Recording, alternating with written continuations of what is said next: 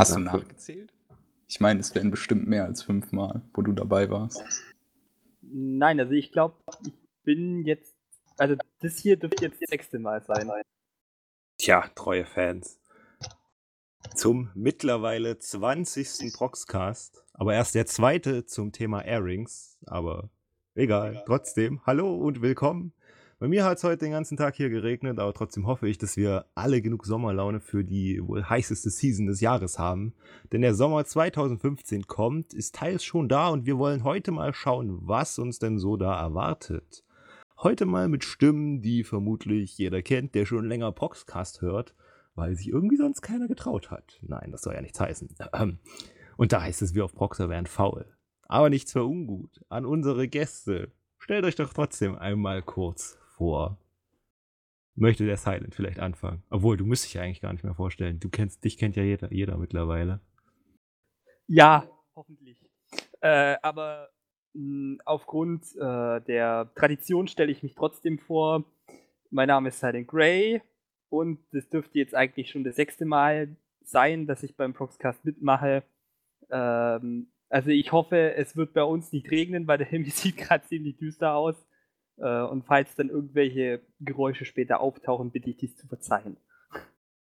Außerdem bin ich meines Zeichens der Co-Leiter des Airing Anime Clubs, was es sozusagen für mich äh, eine Notwendigkeit macht, hier an diesem Broadcast teilzunehmen. Zumindest an diesem. Als offizieller Vertreter also. Okay, wir machen weiter mit dem Monsterface. Ja, hallo Leute, hier ist Monsterface erneut. Und zwar ist es jetzt mein zweites Mal beim Proxcast. Und das zweite Mal beim Airing. Proxcast, ja. Also, ich freue mich. Und bei uns ist es zurzeit sehr heiß und es soll nächste Woche 35 Grad werden. Also, ich suche mir jetzt schon mal eine Ecke zum Verkriechen. Und ähm, ja, ich bin gespannt auf die kommenden Themen. Danke. Und zum Schluss noch der CROL. Ja, ich bin auch das zweite Mal hier und ich schließe mich dem Monsterface mal an. Auch sehr warm und ich freue mich gar nicht aufs warme Wetter. Okay.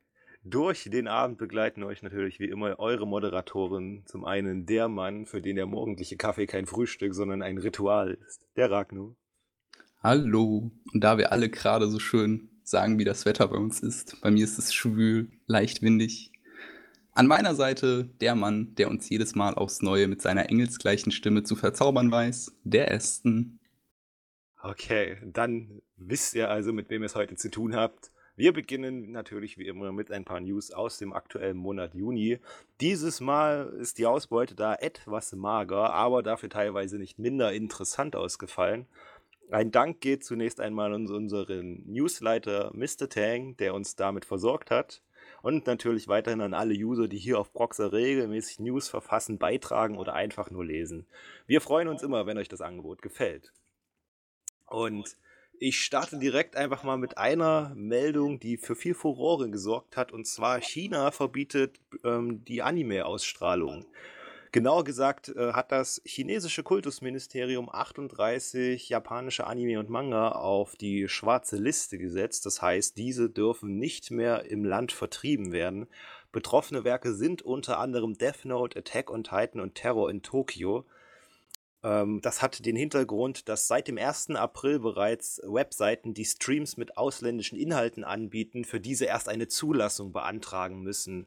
Es ginge wohl in erster Linie darum, gewalthaltige, pornografische, terroristische und allgemein Inhalte äh, über Verbrechen gegen die öffentliche Moral, wie es heißt, auf eine Blacklist zu setzen. Mittlerweile wurden 29 Webseiten mit einer Geldstrafe belegt und 8 Webseiten sogar gesperrt. Ja, was habt ihr als erstes gedacht, als ihr das gelesen habt? China interessiert keinen. Hm, also, ich würde jetzt nicht so weit sagen, dass China mich nicht interessieren würde. Nur ist es schon recht dämlich, dass jetzt jeder auf die Situation, die in China läuft, weil China ist ja schon unter anderem ähm, und anderen Sachen bekannt, dass jetzt jeder erst über die Situation weiß, nachdem Anime und Mangas, ich würde nur Animes sagen wir jetzt mal so, dort verboten wurden, wie ähm, Terror in Tokio zum Beispiel. Ich verstehe das, ich kann es gar nicht nachvollziehen, weil man hört schon das ein oder den einen oder anderen Fall, was Animes wohl für Probleme sorgen. Wir wollen jetzt nicht RTL oder so nennen, aber wenn wir jetzt ähm, besonders auf China eingehen, das ist meines Erachtens nach einfach nur überflüssig, dass sie dort jetzt wirklich so viele ähm, Animes jetzt, ähm, wie sagen, gesperrt haben, beziehungsweise nicht mehr zugänglich machen wollen. Insbesondere auch noch Elfenlied, also Elfenlied soll auch dabei sein und Elfenlied hatte für mich eine riesige Moral in der Geschichte.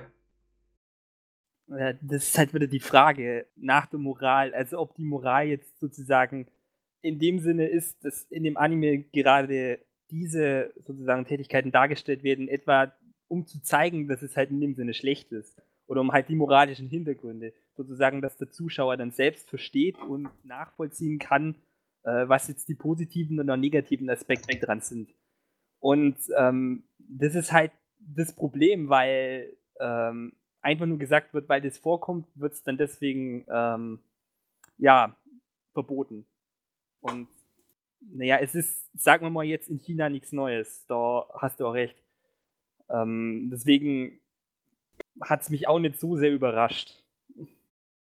Welch schöne Interpretation. Also ich, ich kann ja nicht viel zu sagen. Wenn die es wollen, ja, wenn nicht. Ich meine, die machen es den ausländischen Seiten ja generell ein bisschen schwieriger. Ob es jetzt, sagen wir mal, Anime oder Manga ist. Ich glaube, auch andere Streaming-Seiten wir haben es ja nicht einfach und ja, jetzt pornografisch oder Gewalt oder Terror. Was soll man dazu sagen? China ist sowieso ein bisschen komisch drauf. Ich glaube, für die ist das normal, dass die sowas machen und da sich auch nicht mit sich reden lassen. Können es aber nicht auch wirtschaftliche Gründe haben, dass sie sagen, wir verbieten ausländische Sachen und zwingen die Leute dadurch, sich mit dem zu beschäftigen, was wir halt als Angebot stellen? Ja, vielleicht. Ich glaube nicht, dass ähm, China jetzt so gute oder vielleicht haben die ja schon ähm, Streaming-Seiten, aber ich, ich bin da nicht so gut informiert, weil es mich nichts angeht oder generell nicht gerade viel interessiert. Ähm, aber ich weiß nicht, warum man das verbieten soll. Ich meine, die machen ja auch Geld dadurch, dass sich Leute da ähm, anmelden oder keine Ahnung, ich verstehe es nicht wenn die jetzt selber gute Streaming-Seiten haben, was ich jetzt eher auf diesem Bereich nicht, äh, nicht glaube, können sie es machen, aber einen genauen Grund, warum die es jetzt verbieten, wüsste ich jetzt nicht. Na gut, mir hat der RTL-China-Vergleich sehr gut gefallen von Monster Chase.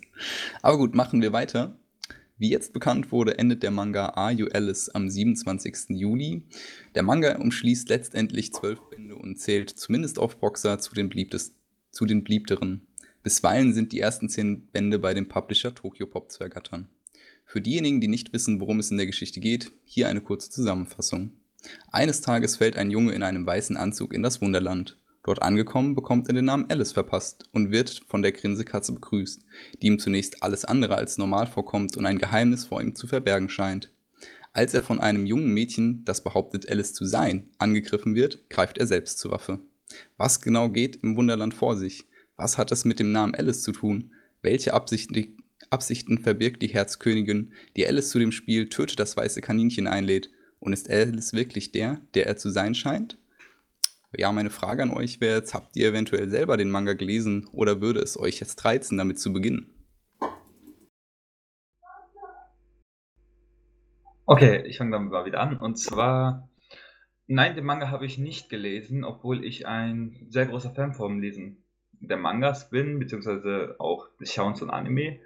Ähm, die Story an sich klingt recht skurril, creepy. Ich weiß nicht, ein Junge kommt in ein Wunderland und heißt, wird Alice genannt. Und dann kommt eine andere Alice, die diesen Alice umbringen will. Und später kommt eine Herzkönigin. Klingt eventuell nach der Geschichte. Leider kenne ich die Geschichte von Alice im Wunderland auch gar nicht. Ich wollte mir irgendwann mal den Film anschauen. Aber Interesse habe ich schon dran, weil zwölf Bände sind jetzt auch nicht gerade wenig. Und wenn sich ein Manga so gut verkaufen kann und auch auf Boxer beliebt ist, dann hat es sicherlich auch irgendeinen Grund. Mich hätten dann aber auch noch gerne die Genres interessiert. Ist da Horror dabei? Äh, soweit ich weiß, eher nicht. Es ist eher so Mystery-lastig. Okay, gut. Ja, also ich muss mich da Monsterface anschließen. Ähm, also mir ist der Manga nicht wirklich bekannt. Ich habe auch ehrlich gesagt noch nie, nichts wirklich davon gehört. Aber es hört sich gar nicht mal so schlecht an, obwohl jetzt halt auch wieder die Frage ist, äh, ob es jetzt dann wirklich auch, wenn es halt um Alice im Wunderland geht, auf die originale Geschichte anspielt und ob dann da vielleicht Parodien drin sind oder äh, ja, ob das halt dann bestimmte Relationen zum Originalwerk hat ähm, und es halt besser wäre, wenn man das halt dann davor kennt. Und, also ich ähm, persönlich habe direkt an Pandora Hearts gedacht, als ich mal so reingeguckt habe. Und ich könnte mir vorstellen, dass der Manga eben ähnlich wie Pandora Hearts quasi äh, Alice im Wunderland so ein bisschen zum Setting macht, aber an der Geschichte jetzt nicht so viel Parallelen sind.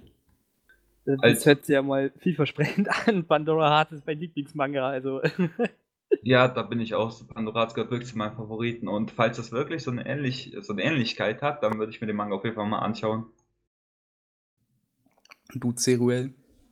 Ja, komisch, dass der so beliebt oder bekannt auf Proxer ist. Ich habe den nämlich auch noch gar nicht gelesen. Äh, ich habe zwar die Filme, kenne ich da zwar zu. Ist interessant, dass es hier statt ein Mädchen ein Junge ist, also direkt umgekehrt. Aber ja, ich weiß nicht, ob ich, ähm, ob ich den lesen würde. Ich würde mir vielleicht mal die ersten Kapitel mal durchlesen und dann entscheiden. Aber jetzt so generell ich fand die, ehrlich gesagt, die Filme auch noch nicht so besonders. Deswegen würde mich das in erster Linie vielleicht nicht abschrecken, aber ich würde es mir genau oder besser überlegen, ob ich den Manga antue. Na, wir haben ja noch einen Manga und zwar Bloody Cross. Der endet nämlich ebenfalls, wie bekannt wurde, vom Magazin Shonen Gangan. Und zwar am 10. Juli wird äh, Shivo Komeyama das letzte Kapitel veröffentlichen, das auch eine kolorierte Finalseite enthalten wird. Kurz zum Inhalt einfach mal die Beschreibung kurz vorgetragen. Halbengel sind Individuen, die wegen ihrer unreinen Herkunft verflucht sind. Tsukimiya, halb Vampir und halb Engel, begibt sich mit ihrem Begleiter Hinata auf die Suche nach Gottes Buch der Prophezeiung. Das Buch birgt immense Kraft und ist angeblich die einzige Möglichkeit, den Halbblut, äh, Halbblutfluch zu entfernen. Allerdings weiß niemand, ob das Buch genug Macht hat, um zwei Personen zu retten, die nicht einmal dazu bereit sind zu teilen. Bloody Cross erschien erstmals 2009 und umfasst mittlerweile 32 Bände. Nun, You Alice hat euch ja scheinbar nicht so gut gefallen. Könnt ihr denn mit Bloody Cross mehr anfangen? Ja, also der Manga Bloody Cross ist mir bekannt. Ich habe ihn auch schon mal angefangen und über die Nachricht, dass der Manga jetzt beendet wird, war ich schon etwas traurig, weil mir gefiel die Geschichte. Ich bin so der Fan von Däm Dämonen, Engeln und so weiter. Und ich habe mal, wie gesagt, in die ersten paar Kapitel reingeschaut und ja, die Geschichte war lustig. Der Protagonist, sag ich mal, der Junge halt, ich weiß gar nicht mehr, wer der Junge von den beiden ist, ähm, hat so, eine, so einen coolen Charakter. Er ist, man, okay, ich will jetzt nicht zu viel spoilern, aber man sieht in ihm jemanden, der am Anfang ehrlich ist, jemandem helfen will, aber na, im Nachhinein dann, nach den ersten paar Kapiteln, merkt man dann, dass der Typ doch andere verarscht hat. Und mir gefällt diese Art. Ähm, und das ganze Setting gefällt mir dort auch. Der Kampf zwischen ähm, diesen Halbengeln mit den anderen und dieses Buch. Ich finde, das Setting ist recht cool. Und ja, den Manga wollte ich sowieso mal anfangen zu lesen nach den paar Kapiteln. Also ich muss sagen, wie vorher habe ich keine Ahnung von dem Manga und auch irgendwie nicht wirklich die Lust, diesen anzufangen. Ich weiß auch nicht, äh, und um einfach kurz den Schmerz zu, sagen, äh, zu machen, er sagt mir nicht unbedingt zu. Ja, ich habe den Manga auch noch nicht gelesen. Ich bin generell bei Manga und Anime immer so ein bisschen vorsichtig, wenn das Genre Vampire drin vorkommt, ähm, weil ich habe den ersten, den ich gesehen habe, der damit zu tun hat, war, war Helsing und das ist dann schon eine ziemlich hohe Messlatte und ähm, deswegen ist so ein bisschen, bin ich immer vorsichtig, gerade lese ich ja auch oder schaue ähm, Seraph of the End, ist ja auch mit ähm, Vampiren und da kommt es auch nicht so gut rüber. Das ist immer so dieses, ja, ist mir zu harmlos und deswegen ist bei dem Manga würde ich ähm, eher einen Abstand oder einen Weg drum machen, als mir den jetzt wirklich durchzulesen. Mir kommt bei Vampire irgendwie als erstes die Monogatari-Reihe in den Sinn. Aber gut, neue News, neues Glück. Die offizielle Webseite zu One Piece gab kürzlich bekannt, dass die Manga-Reihe von Eiichiro Oda einen Eintrag ins Guinness-Buch der Rekorde für die meistveröffentlichten Druckerzeugnisse einer Comicbuchreihe eines einzelnen Autors erhält. Ende Dezember 2014 hatte das Werk mehr als 320.866.000 Ausgaben in über 30 Ländern im Umlauf ja, ein großer Schritt für alle Anime- und Manga-Fans oder interessiert euch das nicht? Also, ich bin jetzt nicht der große Fan von One Piece. Ähm, ich habe es bis zu einem bestimmten Zeitpunkt mal geguckt, also sagen wir, ich bin 50 Folgen oder 100 Folgen im Rückstau. Ähm, das, was mir jetzt nicht gefiel, war, dass es nochmal 700 extra Folgen geben soll. Jedenfalls soll die Serie noch sehr lange gehen. Was die Sache mit dem Guinness-Buch auf sich hat, ich finde schon eine richtig coole Sache. Ähm, dem Autor beglückwünsche ich dabei auch herzlichst, dass er es wirklich geschafft hat, das Ding so lange durchzuziehen und das auch so interessant zu gestalten, dass es sich so oft verkauft hat oder in so vielen Ländern im Umlauf war. 300 Millionen paar zerquetschte waren das hier. Und ja, also, dass ein Auto das schafft, ich hätte bestimmt schon nach der Hälfte aufgegeben. Ja, also ich muss auch sagen, das ist schon eine Leistung, die man erst einmal erbringen muss. Obwohl ich dann allerdings auch wieder sagen muss, ob es jetzt halt wirklich so nötig ist, dass es jetzt nur halt in die Ewigkeit praktisch weitergeht. Ähm, ich habe immer noch die Angst, dass Eiichiro Oda irgendwie vorher stirbt, bevor er dann One Piece mal vervollständigen kann. Also es ist wahrscheinlich schon so, dass er die Geschichte bis zum Ende ausgearbeitet hat, aber es ist natürlich dann schon besser, wenn er es selber zu Ende schreibt und nicht dann möglichst so herauszögern will, weil er, naja, weil er dann immer neue Ideen hat. Das ist auch nicht unbedingt sehr äh, produktiv für das Werk.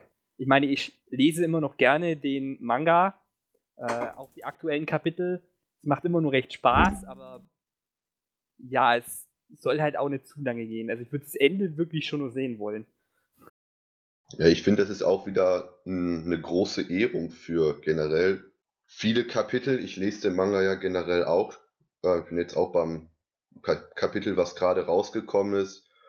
Und so viele für ähm, ein Autor oder für einen Mangaka generell allein ist schon eine, schon eine verdammt große Leistung. Und ich glaube, es werden mit Sicherheit noch mehr als 100 oder 150 Kapitel kommen, weil man sieht ja selber, ähm, es gibt ja noch so viele ähm, Mysterien oder Mythen, die geklärt werden müssen. Da gab es jetzt, glaube ich, auch eine, äh, eine Anspielung im letzten Kapitel. Und generell auch, was das One Piece ist, das kann man jetzt einfach nicht so runterarbeiten. Daher bin ich eigentlich gespannt, wie es weitergeht. Und ja, dass das im Guinness-Buch der Rekorde steht, finde ich, finde ich eine gute Sache. Ähm, das macht Anime und Manga auch wieder ein bisschen populärer für Neueinsteiger oder generell schmackhafter für andere Leute. Hat das Guinness-Buch denn in der jüngeren Zielgruppe eigentlich noch überhaupt irgendeine Bedeutung? Auch ich finde eigentlich schon. Ich, ich kaufe es mir ab und zu mal. Ähm, stehen eigentlich witzige Sachen drin. Manchmal total skurriles, aber auch ähm, recht interessante Sachen. Ich finde für ähm, für jüngere Leute, die sich das vielleicht holen, noch nichts damit zu tun haben und das dann lesen, vielleicht könnte es ein Anreiz, An Anreiz sein, ähm, vielleicht nicht jetzt so, wenn man es von Freunden oder so hört oder generell mal Lust bekommt, ähm, Buchladen zu gehen und sich einen Manga zu kaufen, aber vielleicht für Leute, die das Buch wirklich sich jede Ausgabe holen und das dann lesen, das könnte ja vielleicht ein Anreiz sein. Man weiß es ja nicht. Okay, dann war es das schon mit den News für diesen Monat. Wie gesagt, waren nicht allzu viel dabei, aber ich denke schon, dass die One Piece und die China-Meldung eigentlich doch ganz interessant waren. Und deswegen können wir jetzt unverblümt in die eigentliche Diskussion über die Airing-Animes im Sommer 2015 diskutieren. Äh, vorweg, ähm, in unserem Ankündigungsthread hat sich ja die Teilnahme ein wenig ja, in Grenzen gehalten. Habt ihr eine Erklärung, warum das war? Ist die Season so langweilig? Naja, also ich würde eigentlich eher das Gegenteil behaupten. Es sind schon einige wirklich gute Titel dabei, aber es kann vielleicht sein, dass in äh, vorgestellten Titeln auch wirklich viele Fortsetzungen dabei waren und dass das halt einerseits äh, viele nichts dazu sagen können, weil sie halt äh, die Vorgänger noch nicht gesehen haben und andererseits äh, sich andere vielleicht auch nicht wirklich darüber informiert haben, was äh, jetzt sonst noch in dieser Season kommt. Okay, da hast du ja gleich Zeit, dich da nochmal drüber auszulassen. Deswegen fangen wir jetzt auch an, damit wir schnellstmöglich dann an diesen Punkt kommen. Und den Anfang macht Dragon Ball Super. Äh, ja, seit 1996 kommt das erste Mal wieder eine komplett neue und eigenständige Dragon Ball Serie auf den Markt, nach Dragon Ball GT aus dem Jahre 1996. Ähm, der, die Serie ist auf, ja, ja, basiert auf diesen Dragon Ball Mangas von äh, Akira Toriyama und hat bisher eigentlich noch nicht allzu viel über ihren Inhalt verraten. Es spielt ähm, zeitlich nach dem Sieg über Majin Buu. Die Erde ist ein friedlicher Ort. Goku ist mittlerweile an einen Punkt angekommen, wo er, ja, nachdem er von Chichi natürlich geprügelt wurde, eher der alltäglichen Arbeit nachgeht, statt dem Training. Aber wie wir alle wissen, es wird nicht lange so bleiben. Ähm, nach dem Film The Resurrection of F, was jetzt im Frühling äh, herauskam, wurden auch noch zwei neue Charaktere vorgestellt.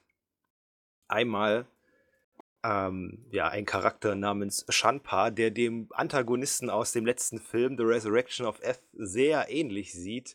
Der hieß Berus, der Gott der Zerstörung. Was lässt sich aber sonst noch sagen?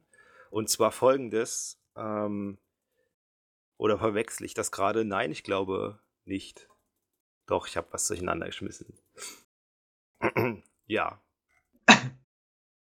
mein Fehler. Also, Dragon Ball Super. Sagen wir es mal so. Endlich eine Fortsetzung oder warum zu Dragon Ball eine Fortsetzung? Ja, ich fange mal an. Also ich finde Dragon Ball, ich habe als Kind, ähm, das war auch, womit ich mit Manga und Anime angefangen habe. Ich habe vom Kollegen die ähm, ganzen Dragon Ball, also noch die, den Ur-Manga, habe ich geschenkt bekommen. Damit habe ich angefangen zu lesen. Und ich finde es jetzt eigentlich, ich finde es total super, dass jetzt zu Dragon Ball Z so gesehen eine, eine Fortsetzung kommt. Also Super macht ja da weiter, wo Z geendet hat. Und ich habe mir jetzt auch vor kurzem mal das erste Manga-Kapitel von Dragon Ball Super durchgelesen. Ähm, da war eigentlich, war eine, oder besser gesagt, ich spoiler mal jetzt nicht, die Leute können das ja selber lesen. Auf jeden Fall, ähm, ich finde es interessant von dem Cover her auch. Und der Film war nicht, also jetzt nicht der, der jetzt rauskam, ich glaube, das war Battle of Gods.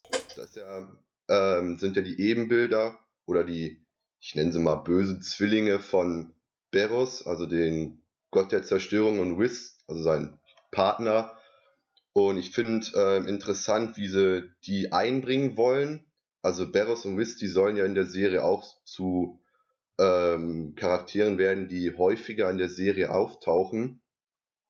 Und vielleicht werden diese, diese bösen Zwingel dann irgendwann auch kommen, dass sie dann gemeinsam gegen die kämpfen.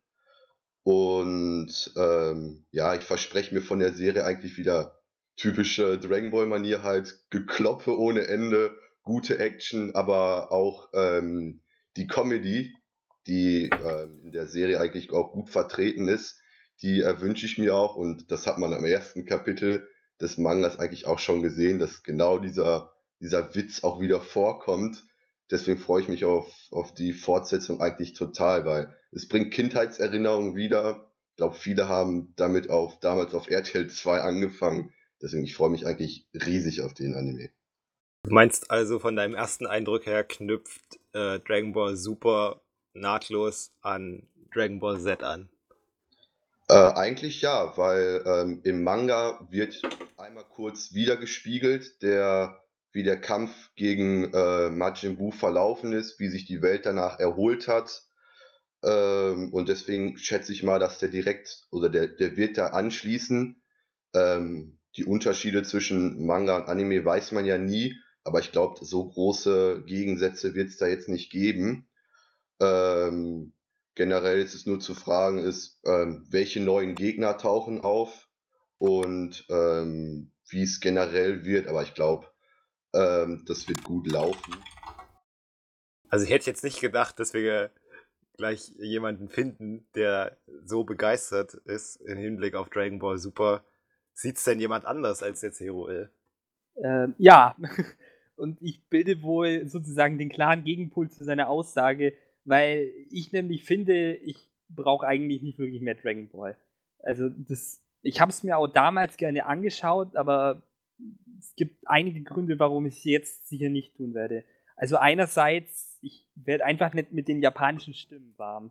Also ich kenne ich kenne wirklich nur die deutschen Stimmen und es ist halt irgendwie dann komisch.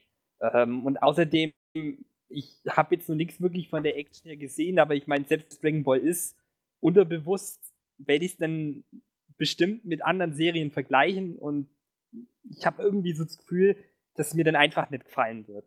Und auch an sich finde ich einfach Dragon Ball für mich nicht mehr interessant. Und deswegen werde ich es mir nicht anschauen. Okay, von den, von den Stimmen her kann ich, ähm, kann ich dir recht geben. Ich habe ja Battle of Gods, wo er rauskam, auch auf Japanisch geguckt und da die, äh, die Stimme von Son Goku, ich glaube, ich weiß ja nicht, wie die Synchronsprecherin heißt, aber von so einer etwas älteren Dame. Und Masako Nozawa heißt sie. Genau, und ja, das ist schon, das ist schon ein recht großer Unterschied, wenn man erst ähm, auf Deutsch die Serie gesehen hat und dann, wenn man die mal auf Japanisch sieht, das ist schon wirklich ein herber, also ein großer Unterschied. Und ich finde von der Serie her, da ist die Synchronsprache oder die Synchronstimmen, die sind wirklich sehr gut. Da kommt ja die Stimmen, die passen zu den Charakteren, auch die Witze, die kommen im Deutsch auch ziemlich gut rüber und deswegen ist schon ein herber Unterschied zwischen Deutsch und Japanisch. Deswegen kann ich das verstehen, wenn manche dann da sagen, ich warte lieber, bis, bis er lizenziert wird und bis er auf Deutsch rauskommt, weil einem die japanischen Synchronstimmen einfach nicht passen. Da kann ich das verstehen.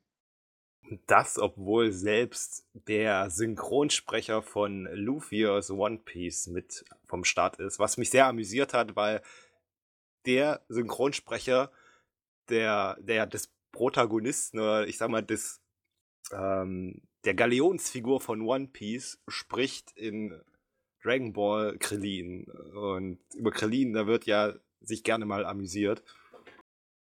Ja, der ist ja auch ist ja mittlerweile so ein eigenes Meme geworden, mehr oder weniger, weil er so oft stirbt. Und selbst mit so einem hochkarätigen Synchronsprecher kannst du der japanischen Version nichts abgewinnen.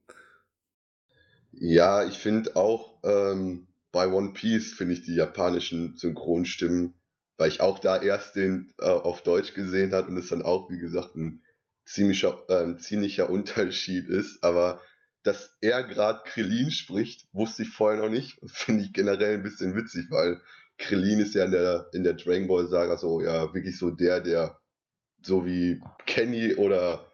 Ähm, der Kenny von Dragon Ball. Das, so habe ich es auch nie betrachtet. Das, das gefällt mir.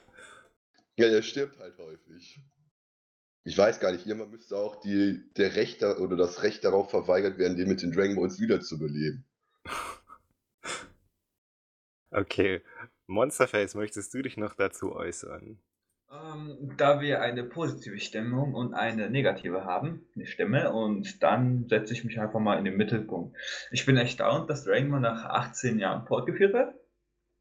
Ja, also Spiele und Filme kamen eigentlich immer und immer wieder, aber dass die Serie mal wirklich fortgeführt wird, obwohl ich mit den Spielen nach einer Zeit auch nicht mehr zufrieden war. Ähm, ja, was ich zur Serie sagen kann, ja, ich finde das Dragon Ball Universum ist riesig, viel zu groß, viel, viel zu groß. Ich glaube, ich habe schon 90% der ganzen Namen vergessen. Und ja, die japanische Synchro habe ich bislang auch noch nicht gehört, außer beim Promo-Video, die Stimme von Son Goku.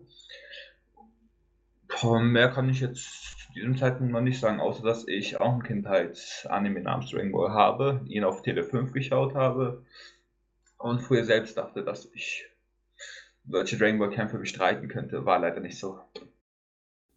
Gut, dann mal weg von den Kindheitserinnerungen mit Dragon Ball und hin zum nächsten Anime.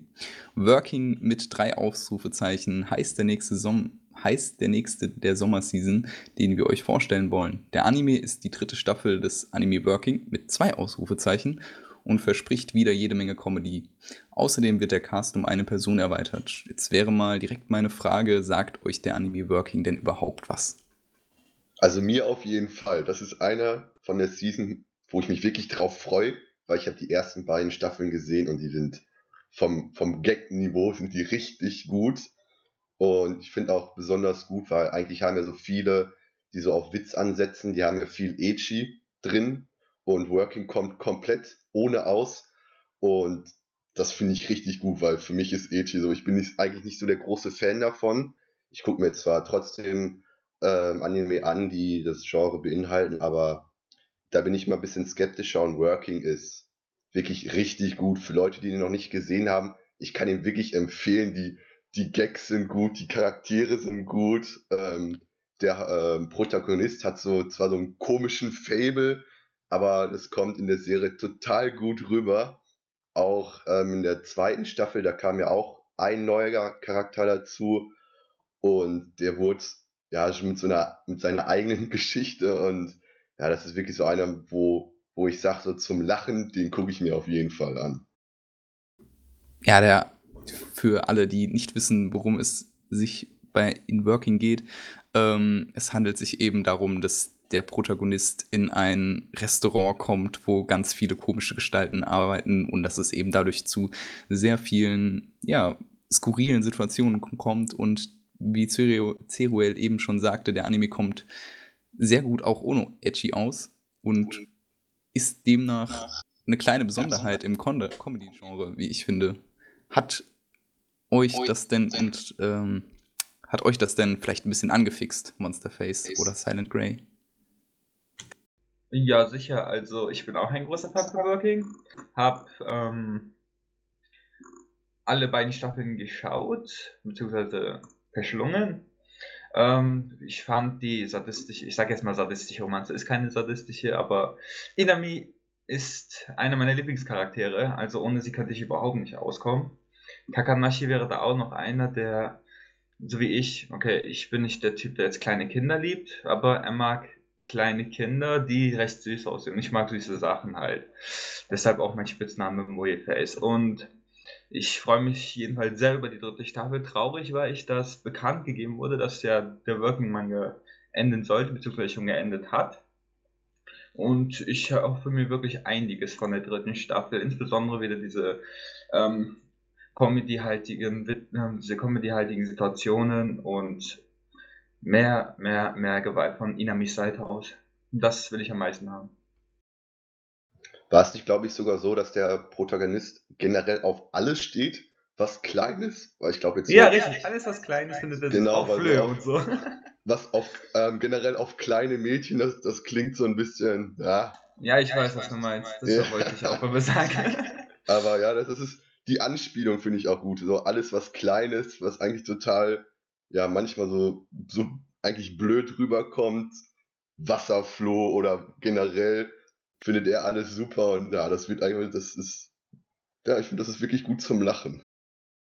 Und wie sieht es bei dir aus, Silent?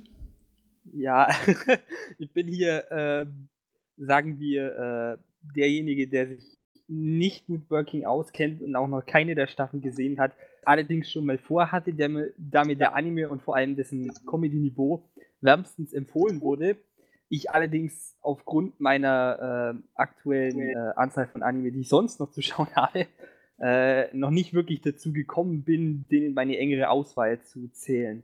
Allerdings, wenn er jetzt so schon relativ gut ankommt, dann werde ich mir vielleicht in nächster Zeit anschauen. Ähm, ja, und dann vielleicht halt dann nur so warten, dass die dritte Staffel dann nur zu Ende ist, dass ich mir die dann vielleicht auch noch gleich anschauen kann. Was haltet ihr denn von dem neuen Charakter, der eingeführt wird? Monsterface, du hast gesagt, äh, im Manga wird er wahrscheinlich dann auch vorkommen. Hast du den Manga soweit gelesen, sodass du uns vielleicht etwas über den Charakter verraten könntest?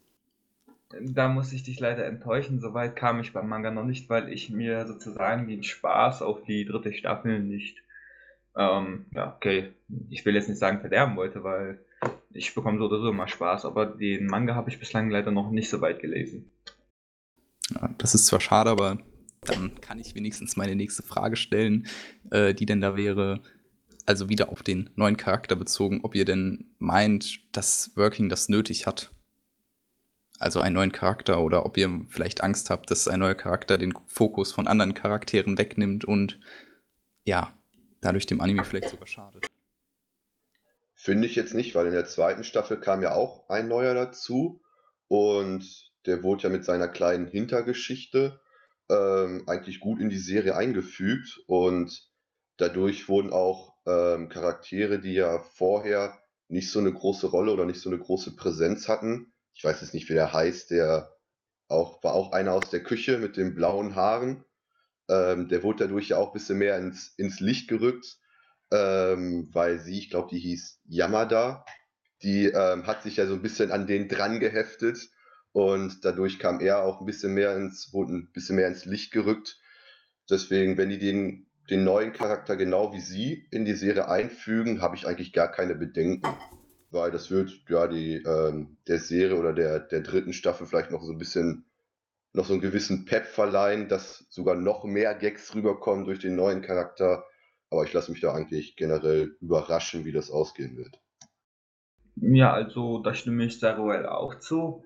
Ähm, Working schafft es, eine richtig coole Balan äh, Balance zu ähm, schaffen. Jeder Charakter hat seine Auftritte und jedem Charakter wird ähm, genau, also nicht, na doch, zu den meisten Charakteren wird genauso viel ähm, Inhalt gezeigt wie bei den anderen. Es ist nicht so, dass jetzt ein Charakter eine richtig krasse Tiefe erhält und die anderen dafür nur oberflächlich erscheinen. Nein, ähm, jeder Charakter kriegt seinen, sozusagen seinen Platz im Rampenlicht und deshalb finde ich Working auch gut. Er braucht nicht viel Charaktertiefe, er ähm, fokussiert sich eher auf die spaßigen Situationen, auf die Comedies, auf die Gewalt, insbesondere auf die Gewalt. Ähm, Habe ich schon Gewalt erwähnt? Ja, und generell die Sympathie, ähm, die Sympathie, die die Charaktere wiedergeben. Wie war das nochmal? Wie sieht's mit Gewalt aus? Nein, Spaß. Okay, gehen wir von Working zu Prison School. Denn der Manga erhält nun im Sommer seine Anime-Adaption. Worum geht es in Prison School? Ja, es spielt, er spielt in einer reinen Mädchenschule, welcher eine Studenten- oder eher Studentinnenanzahl von 1000 Schülerinnen beherbergt. Allerdings erlaubt die Schule nun auch den Besuch männlicher Schüler und deshalb entscheiden sich fünf tapfere Jungs dazu, diese Schule zu besuchen, um ihrem Wunsch zu folgen, einen eigenen Harem zu ja, erschaffen. Allerdings endet dies eher in der Situation, dass sie als eine Art Gefangene dort ihre Schulzeit verbringen dürfen. Die ersten Key Visuals zeigen nun einmal diese fünf Protagonisten oder diese fünf Jungs, die allein schon von ihrem Design, glaube ich, fast nicht hätten unterschiedlicher sein können. Wir haben den Jungen von nebenan mit kinnlangen schwarzen Haaren, dann einmal den eher intellektuell angehauchten mit Brille, dann den lieben Schwiegersohn mit Schmalzlocke, dann einen sehr geheimnisvoll wirkenden, der immer die Kapuze bis tief ins Gesicht gezogen hat und der, der mir einfach nach dem ersten Mal anschauen nicht mehr aus dem Kopf ging. Ich glaube, es ist ein Charakterdesign, welches ich so noch nie gesehen habe. Ein junger Herr, der ja extrem langgezogene Ohrläppchen hat und ein Gesicht, das ich weiß nicht, nur ein Sechstel seines Kopfes ausfüllt. Also, ich glaube nicht, dass, dass ich mich entsinnen könnte, irgendwas Vergleichbares mal gesehen zu haben. Der Anime an sich ist eher, ja, edgy, Romance und Comedy-lastig aus, äh, lastig ausgelegt. Und ich muss aber sagen, dass die ersten Promo-Videos meine Neugierde geweckt haben, weil sie technisch sehr hochwertig schienen. Also es wird sehr viel Detailgrad ähm, präsentiert, der sich hoffentlich auch in der ganzen Serie halten kann, so wie ich das mir wünschen würde. Und ja, was sagt ihr? Ich meine, Edgy war ja immer so ein Thema auch in vergangenen Proxcasts, von dem man sich mit zunehmender Dauer, die man Animes schaut, immer mehr abwendet. Aber ganz ehrlich, mich reizt dieser Anime mittlerweile nicht unbedingt wegen des Edgy, sondern allein, weil er aus technischer Hinsicht mal wieder sehr wertvoll zu sein scheint. Mich reizt er wegen dem Edgy. Auch. Aber nicht nur. Ja, also, was kann man zu Prison School sagen? Auch ein Manga, dessen, ja, ich glaube, zwei, drei Kapitel habe ich auch schon davon gelesen. Ähm, also, bei einer Sache kann ich jedenfalls auf jeden Fall zustimmen, und zwar der Zeichenstil, der ist wirklich sehr einzigartig. Insbesondere bei dem Jungen, ähm, den du erwähnt hast, sein Name war, glaube ich, ähm, André. Ähm, und ja, was soll ich dazu sagen? Nachdem ich die Promo-Videos geschaut habe, habe ich mir schon gedacht, okay, ich glaube, ich werde in den ganzen zwölf Folgen, die ich jetzt sehen werde, glaube ich, nur einen schwarzen Bildschirm sehen. Aber wenn ein gutes, ähm, wie soll ich sagen, die Adaption recht gut verläuft, dann werden wir auf jeden Fall sehr viel Letty sehen. Sehr, sehr viel Letty und sehr lustige Charaktere. Also mir gefallen die Charaktere schon sehr. Die sind allesamt einzigartig. Ähm, nicht mehr ganz dicht in der Birne, sag ich mal so. Nicht witzig und nicht mehr ganz dicht in der Birne. Ähm, bis jetzt habe ich die weiblichen Charaktere, aber die jetzt die drei, die Studentenratsmitglieder, ähm, habe ich bislang noch nicht kennenlernen können, weil ich, wie gesagt, bei Manga auch nur ein paar Kapitel bislang gelesen habe. Aber alles in allem freue ich mich auf jeden Fall sehr auf den Anime, weil man kennt schon die Situation. Ich beziehe mich jetzt mal auf Infinity Stratos. Ein Junge, Millionen Mädchen, der Typ kriegt seine Oberhaare, wir gehen leer auf. Hier scheint es aber diesmal anders abzuspielen. Fünf Junge, tausend Mädchen und mal schauen, ob irgendjemand davon schafft, seinen Haaren zu kriegen. Zero, bist du denn noch jemanden, der sich für einen Edgy begeistern könnte? Oh, das ist bei mir ganz schwer. Ich habe ja auch die Promo-Videos gesehen und die haben mich eher so ein bisschen abgeschreckt als, ähm, überzeugt. Ähm, 'n großer Grund dafür war auch diese ich nenne ich glaube, das ist diese Aufseherin oder vielleicht fungiert die auch als Direktorin mit ihrer ja, ich nenne es jetzt mal leicht ausgedrückt, mit ihrer sehr großen Oberweite und diesem recht großen Ausschnitt. Und ja, das sowas was schreckt mich auch ein bisschen ab. Ich glaube, da die sie scheint auch ein bisschen, ja, masochistisch oder sadistisch ausgelegt zu sein. Ist kurz gesagt, sie ist sie ist nur in Anführungsstrichen die Schülerratsvizepräsidentin. Oh Gott, ist ja ist ja noch besser. Auf jeden Fall, ja, die Grundidee, dass man ähm, dass Jungs auf eine Schule kommen, die ja vorher nur eine Mädchenschule war und dann als ja, als Gefangene gehalten werden und sich die dann ihren ihren eigenen Harem aufbauen würden. Ich glaube, da kommt, äh, da wird sehr viel Echi drin vorkommen und ich bin überhaupt kein Fan davon. Ich habe mich ja auch schon von ähm, Highschool DxD schon abgewandt, weil wo die erste Folge mit der, ich glaube, mit der Kernaussage, die hat mich schon, hat mich schon Kopf, ähm, Kopf schütteln lassen. Deswegen, also das ist für mich ein Anime, der, der wirklich sehr, der sehr schwer bei mir hat. Vielleicht gucke ich mir die, die ersten zwei Folgen an, mal gucken, wie es wird. Aber meistens sind es ja gerade die Folgen, die die meisten dann abschrecken.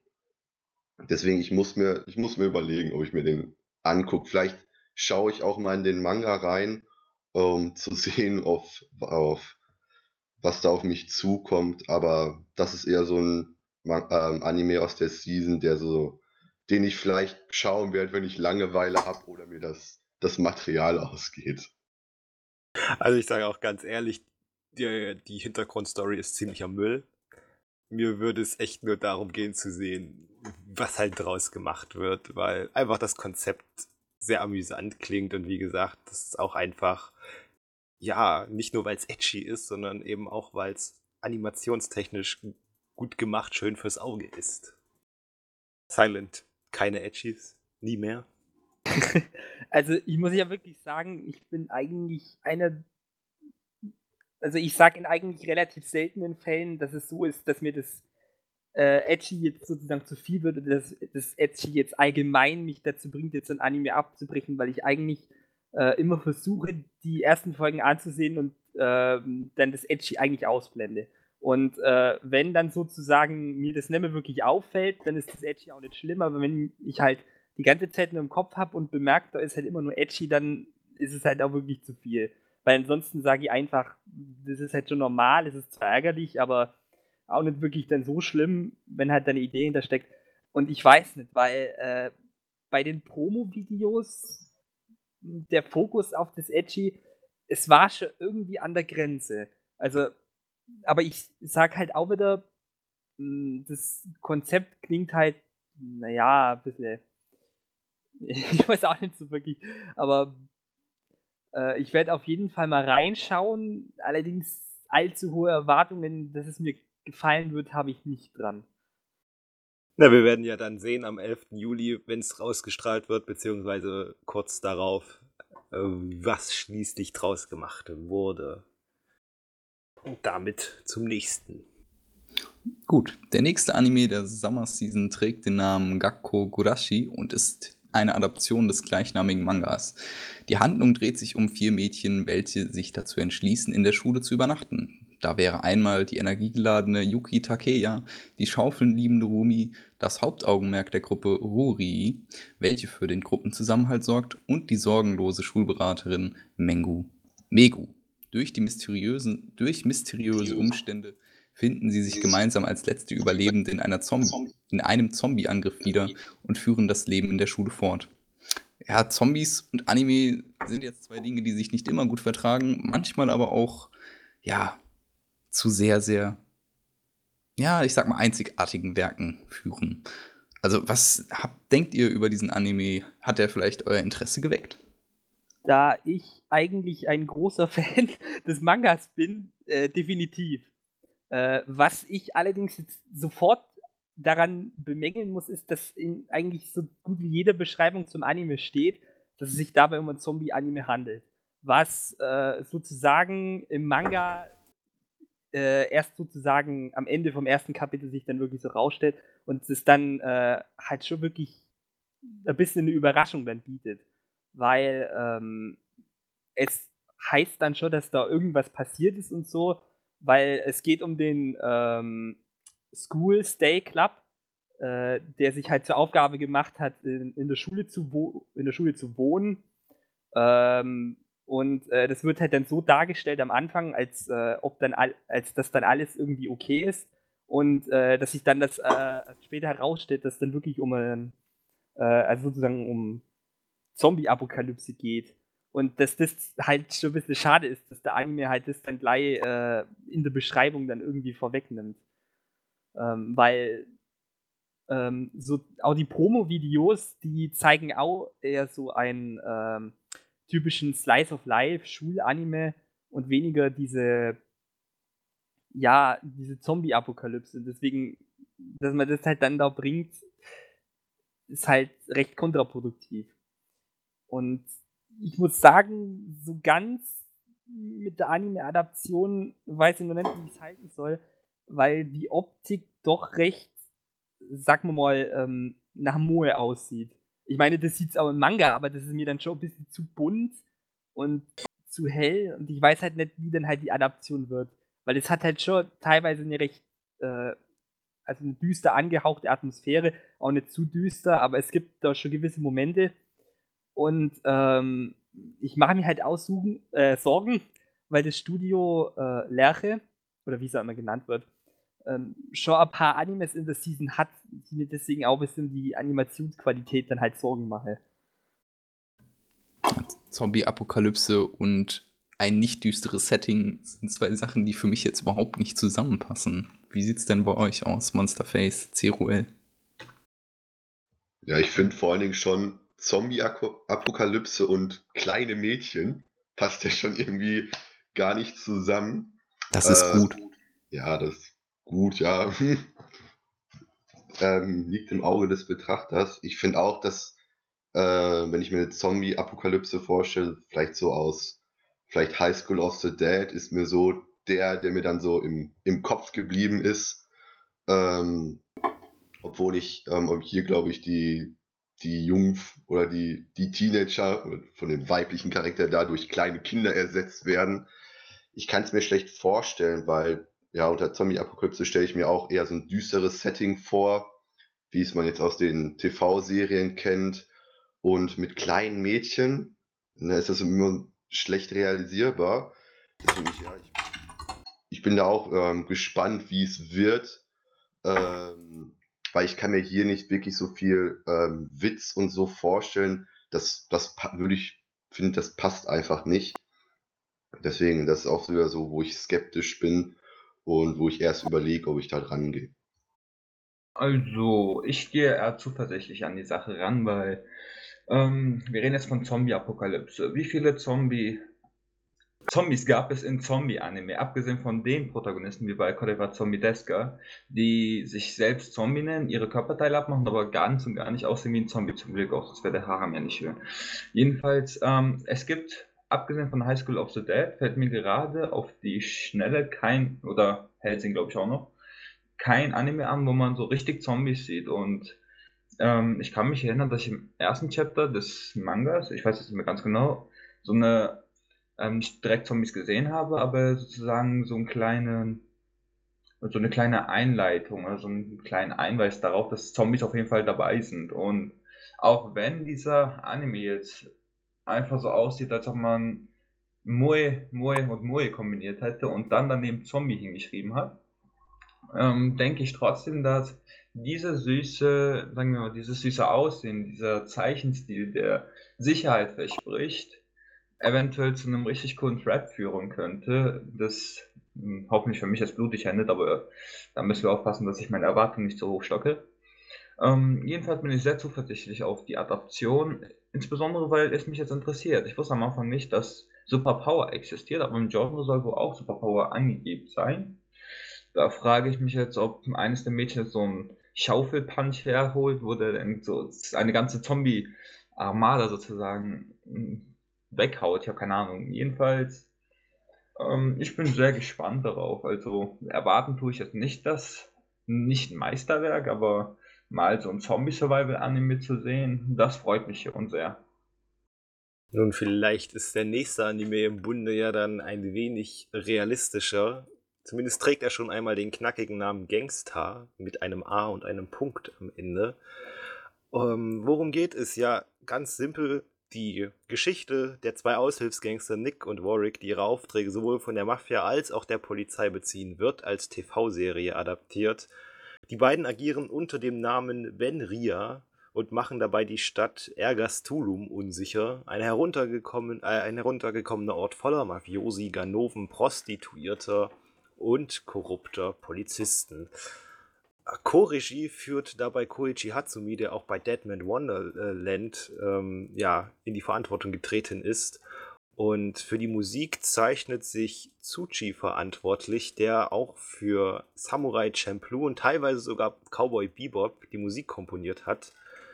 Eine, ein musikalischer Einblick wurde auch mittlerweile schon gewährt in, in Form eines kurzen Werbeclips, wobei ich persönlich sagen musste, dass mir das Musikstückchen sehr, sehr poplastig erschien, was ich bei, als ich gelesen habe, dass eben die Musik von jemandem komponiert wurde, der auch bei Cowboy Bebop mitwirkte, schon ein wenig enttäuscht hat, weil Cowboy Bebop ein absolut musikalisches Meisterwerk ist aus meiner Sicht.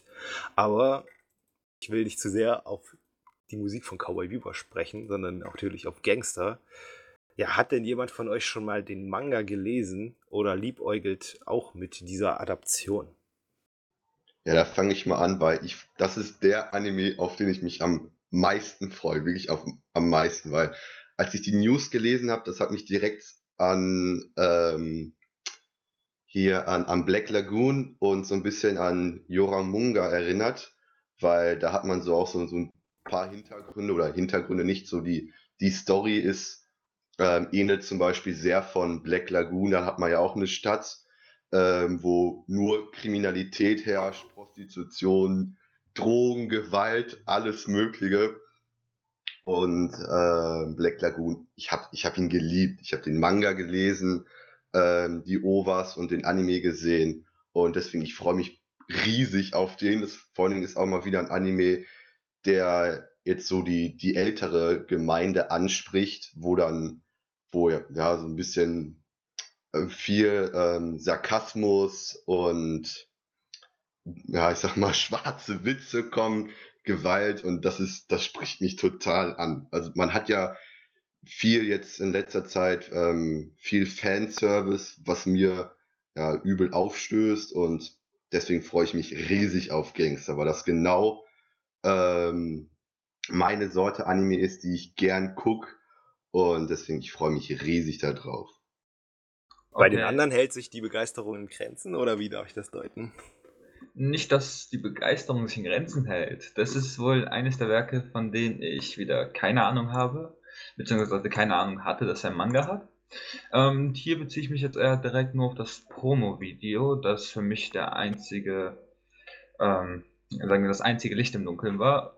Ich sah einige interessante Kämpfe. Ich mag den Zeichenstil sehr. Hier verlassen sie sich nicht auf ähm, die Moe-Variante, sondern hier sind sie sozusagen auf den harten Look aus. Es soll realistisch wirken, es soll ähm, eine düstere okay, direkt, nicht direkt eine düstere Atmosphäre, aber es soll eine angespannte Atmosphäre ähm, ausdrücken und ich mag diese Art von Kombination auch sehr. Die Charaktere sahen mir auch schon sehr sympathisch aus.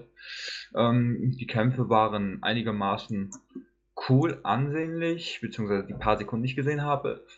Und ja, ich lasse mich hier überraschen. Habe keine allzu großen Erwartungen, aber das ist eines der besten Sachen, die man, äh, eines der besten Sachen, die man machen kann, mit geringen Erwartungen reingehen und sehr, sagen wir, erstaunt zurückkommen. Ich muss sagen, dass als ich es gelesen habe, äh, dass ich mich, mich ähnlich gefühlt habe wie bei Kekai Sensen aus der letzten Season. Ich habe Kekai Sensen noch nicht angefangen, weil er eben noch nicht komplett da ist und ich, wie gesagt, immer Animes gerne in einem Watch schauen möchte. Aber bei Gangster war ich auch sofort hellhörig und sofort neugierig und der wird definitiv auch auf meiner Watchlist landen. Den werde ich mir auch sofort angeben, sobald, äh, sofort geben, sobald er komplett hochgeladen ist. Und vielleicht werde ich sogar mal in den Manga reinschauen, obwohl ich nicht so der riesige Manga-Leser bin. Aber ich, ich sag mal, wenn Gangster, wie ich es auch in dem Kommentar zum Manga hier auf Proxer gelesen habe, doch eine erwachsenere Story bietet, als man zunächst erwarten würde, dann sehe ich eigentlich keinen Grund, es nicht zu tun, wenn halt mein Interesse schon geweckt wurde. Silent, du machst deinem Namen gerade alle Ehre zu diesem Anime. Interessiert er dich denn gar nicht? Also, naja, so ist es halt auch wieder nicht, aber es ist jetzt, sagen wir bei mir, nicht wirklich das größte Interesse dafür da. Ähm, Warum interessiert dich so diese, dieser Mafia-Flair nicht? Hm, also, es ist jetzt nicht unbedingt meins, das muss ich schon sagen, aber ich warte da einfach darauf, weil es gibt ja bestimmte paar Leute, die sich den Anime dann auch als Airing anschauen werden und da warte ich mal auf die Reaktionen drauf und ob es sich dann auch wirklich lohnt. Und wenn es sich wirklich lohnt, dann werde ich ihn mir auch anschauen. Aber ansonsten werde ich es wahrscheinlich lassen. Ich meine, du hast ja da als hast ja da als ähm, Airing Anime Club Veteran deine Connections. Ja. okay. Dann, wenn ihr nicht unbedingt noch was zu Gangster loswerden wollt, dann verbleibe ich vermutlich mit den Worten man kann gespannt bleiben. Gut, dann kommen wir zu einem meiner persönlichen Highlights der kommenden Season, Durarara X10, der zweite Teil der zweiten Staffel von Durarara. Auch wenn es in meinen Augen einem Frevel ohne Gleichen ähnelt, nicht zu wissen, worum es in Durarara geht, hier zusammen mit meiner uneingeschränkten Empfehlung ein kurzer Ausblick. Ryugamine Mikado ist ein Junge, der sich nach dem aufregenden Stadtleben sehnt. Auf, Einle auf Einladung seines Kindheitsfreundes Masaomi Kida wechselt er auf eine Schule in Ikebukuro. Masaomi warnt ihn vor einigen Leuten, denen er dort besser nicht begegnet. Shizo Hezawa, Hewa Shiwa, ah, unaussprechliche Namen, der stärkste Mann in Ikebukuro, dem mysteriösen Isaya Orihara, Informationshändler und den vielen Straßengangs, von denen besonders die Dollars gefährlich sind. Mikado wird gleich am ersten Tag Zeuge einer urbanen Legende, der kopflosen Reiterin auf dem schwarzen Motorrad, Selti Sturluson, die Verbrecherin, die Verbrechern in Ikebukuro das Fürchten lehrt. Eine Vielzahl schicksalhafter Ereignisse und geheimnisvoller Charaktere treffen nun in kurzer Zeit aufeinander und bringen das sonst normale Leben von Mikado und Masaomi durcheinander. Ja, ihr kennt wahrscheinlich Durara, zumindest hoffe ich es. Und ich persönlich freue mich nach dem meiner Meinung nach sehr gelungenen ersten Teil der zweiten Staffel auf den zweiten.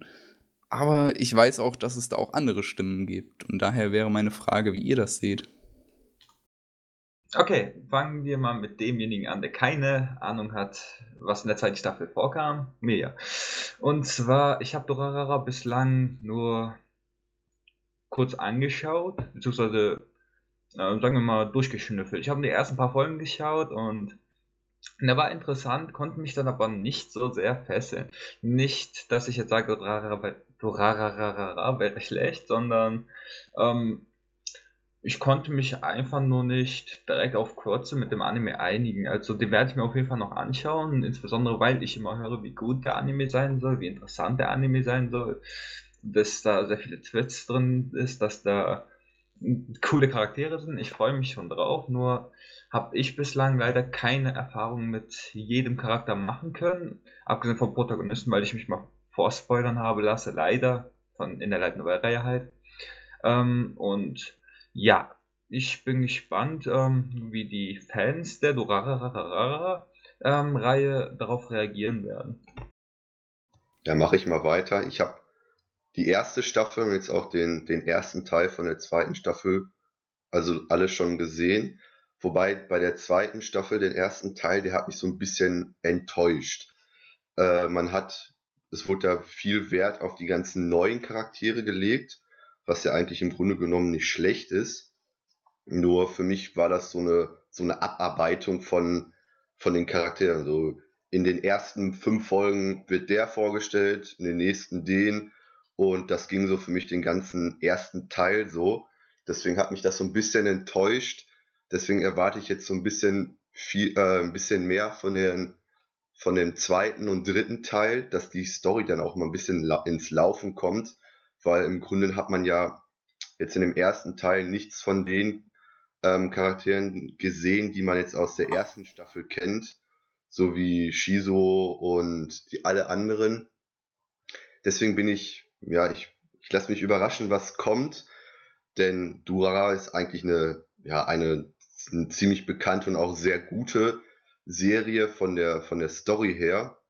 Deswegen lasse ich mich überraschen, weil ich will jetzt nicht hoffen, dass jetzt in der nächsten Teil oder jetzt im jetzigen Teil wieder neue Charaktere dazukommen, die wieder erst vorgestellt werden und dass die Story so, so schleppend im Gange kommt, weil das hat die Serie eigentlich nicht verdient. Was ich auch nicht glaube, weil wenn eine zweite Staffel schon in drei Teile aufgeteilt wird, kann ich mir vorstellen, dass die erste, der erste Teil wird vorgestellt und dann ab dem zweiten Teil vielleicht die ersten paar Folgen auch noch, aber dass dann die die Story ins, ins Rollen kommt. Oder besser gesagt, das erhoffe ich mir von der Serie. Ich muss dir da in der Hinsicht zustimmen, dass die, also der erste Teil hat auf mich so ein bisschen so wie die Einleitung auf eine größere Geschichte gewirkt, auch mit dem Cliffhanger in der letzten Folge. Falls du weißt, was ich meine. Und generell, ja. wo dann, äh, ja, man hat recht wenig von Kida gesehen, aber es deutet ja darauf hin, dass man im zweiten Teil mehr sieht. Wie sieht's denn mit dir aus, Silent?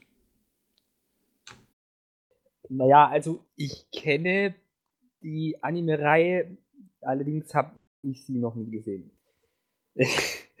Was jetzt, ähm, ja, vielleicht, weil es jetzt weitergeführt wird, mal auch ein Grund wäre, das anzufangen, aber irgendwie besteht bei mir nicht wirklich die Motivation, äh, da jetzt irgendwie gerade im Moment anzufangen. Also vielleicht irgendwann mal, aber in näherer Zeit noch nicht. Das ist sehr schade. Denn Monsterface und Silent, euch entgeht was, lasst euch das gesagt sein. Und damit würde ich dann an Aston abgeben.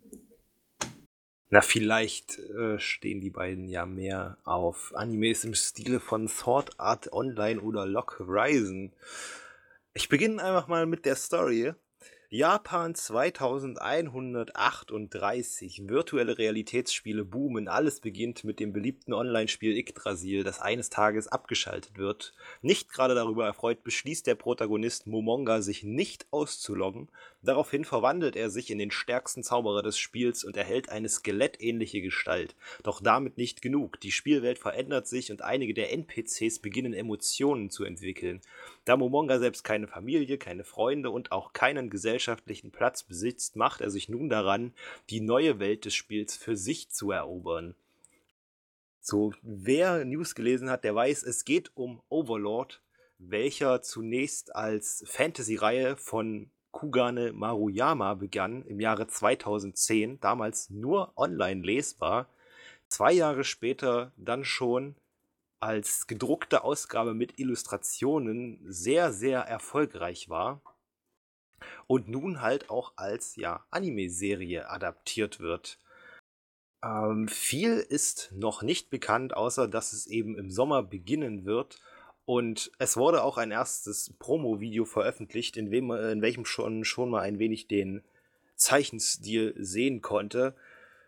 Unter anderem auch den Protagonisten.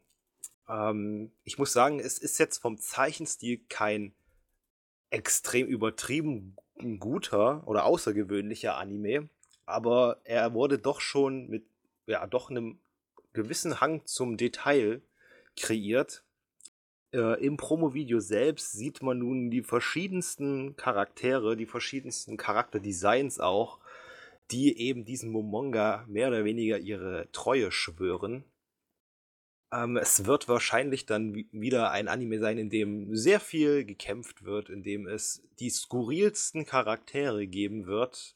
Also ich sag mal Abwechslung fürs Auge, aber die Frage ist nun auch Abwechslung fürs Hirn in Sachen Story. Ja. Wer fängt an? Äh, eigentlich egal, aber okay. Äh, dann mache ich mal die Sache ist die, also Overlord an sich ähm, hat eigentlich so eine interessante Idee. Und ich will jetzt überhaupt gar nicht anfangen, das erst irgendwie mit Lock Horizon und Sword Art Online zu vergleichen, weil ich mir sicher bin, dass es eh wieder anders wird. Ähm, und äh, allein schon, weil es aber in die Richtung geht, dass der Protagonist, ähm, bei dem ich es irgendwie lustig finde, dass der sozusagen ein Skelett mit dem Namen Momonga äh, dass der Protagonist sozusagen versucht, irgendwie die Welt zu übernehmen.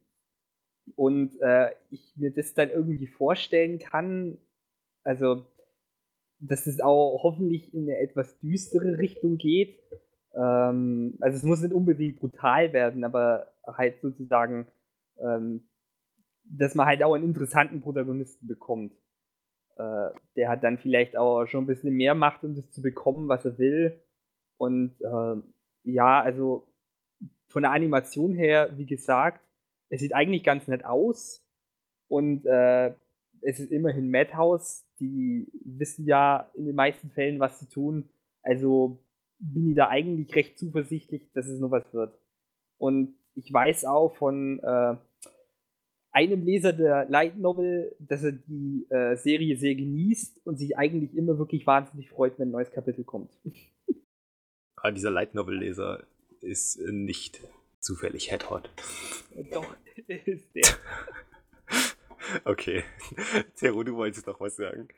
Das erste, was mich, was mir aufgefallen ist, als ich die News gelesen hat, für mich klingt das so, dass der Protagonist so ein bisschen, oder was heißt ein bisschen, so ziemlich overpowered ist, weil er wird ja so als ziemlich starker Charakter, Charakter beschrieben, oder muss es, glaube ich, sein, wenn er versucht, die ganze Welt da zu erobern. Und das ist so ein bisschen das, was ich befürchte, was den Anime vielleicht ein bisschen schlecht machen kann, dass er dann in jeden Kampf geht und eigentlich äh, vielleicht ein bisschen spannend gemacht wird, aber generell schon als klarer Sieger feststeht. Bestes Beispiel wäre, ich glaube, der Anime No Game, No Life. Da gingen die ja auch, die beiden Geschwister, in den Kampf rein und es stand eigentlich von vornherein fest, dass die gewinnen. Wurde vielleicht ein bisschen spannend gemacht, aber gewonnen haben sie am Ende doch immer. Und das befürchte ich hier auch. Ähm, so generell das Setting im Videospielen finde ich eigentlich gut. Hat ja bei den bei Sword Art Online und äh, Lock Horizon in den ersten Staffeln auch geklappt. Danach ging es ein bisschen bergab, aber das spielt ja hier keine Rolle. Ähm, können spannend werden. Wie gesagt, wenn sie nicht den Hauptcharakter so overpowern, dass vielleicht irgendwann andere Gegner auftauchen, wo er vielleicht auch in, ähm, zum, zum Anfang mal keine Schnitte hat und sich dann im Kampf, dass sich dann ähm, anders oder dass sich das Blatt wendet. Aber so, wenn er im Kampf reingeht und eigentlich am Ende schon als klarer Sieger feststeht, ich finde, das wird den Anime ein bisschen langweilig machen und da würden vielleicht dem einen oder anderen die Lust am Schauen vergehen. Nur man muss auch sagen, dass das Drehbuch von derselben Person geschrieben wird, die es auch bei Sword Art Online geschrieben hat, und zwar Yuki Sugawara. Gibt es denn da irgendwelche Hoffnungen, Wünsche, wie es denn ablaufen wird oder Befürchtungen gar? Naja, also. Okay, diesmal fängst du an. Ja, da, da, bin ich persönlich total überfragt. Also, ähm, da lasse ich mich einfach pur überraschen, weil von denen, ich weiß eigentlich gar nichts drüber. Also, ich muss sagen, äh, ich kenne ja die originale Light Novel von Sword Art Online und äh, muss da eigentlich sagen, es wurde eigentlich, sagen wir, in der ersten Hälfte recht gut adaptiert. Ähm, es gab zwar schon ein paar Kleinigkeiten, aber das Gefühl war da eigentlich die meiste Zeit immer da. Das Problem sehe ich halt nur, äh, dass es halt, wenn man den zweiten Arc sozusagen mit der Light vergleicht, dass sie sich bei der Vorlage dann doch arg äh, was rauskürzt haben und es dann ziemlich ins Schlittern geraten ist. Und die Furcht habe ich dann auch irgendwie, dass sie dann halt, weil sie versuchen, möglichst viel irgendwie reinzupressen, ähm, das dann, äh, was ja eigentlich auch recht gewöhnlich ist für Adaptionen, dass sie halt dann Sachen kürzen, aber dass dann halt wirklich so komprimiert wird, dass es dann einfach nicht mehr ähm, unterhaltsam ist. Monsterface, hast du noch eine Meinung zu Overlord? Ja, sicher. Und zwar, ähm, also mit dem Originalwerk bin ich ja leider nicht vertraut, aber ich finde die Idee schon mit, oder besser gesagt, ich finde es cool, mit dieser Idee rumzuspielen, dass der Protagonist als eine Art Antagonist fungieren wird oder könnte. Ich weiß nicht, ich habe jetzt keine Ahnung, was mich dort erwartet. Ähm, der Zeichen, beziehungsweise der Stil des Protagonisten, wie der jetzt aussieht als Skelett, sah schon merkwürdig aus. Also ich jetzt die ersten paar Folgen sollte ich mich dran gewöhnen müssen.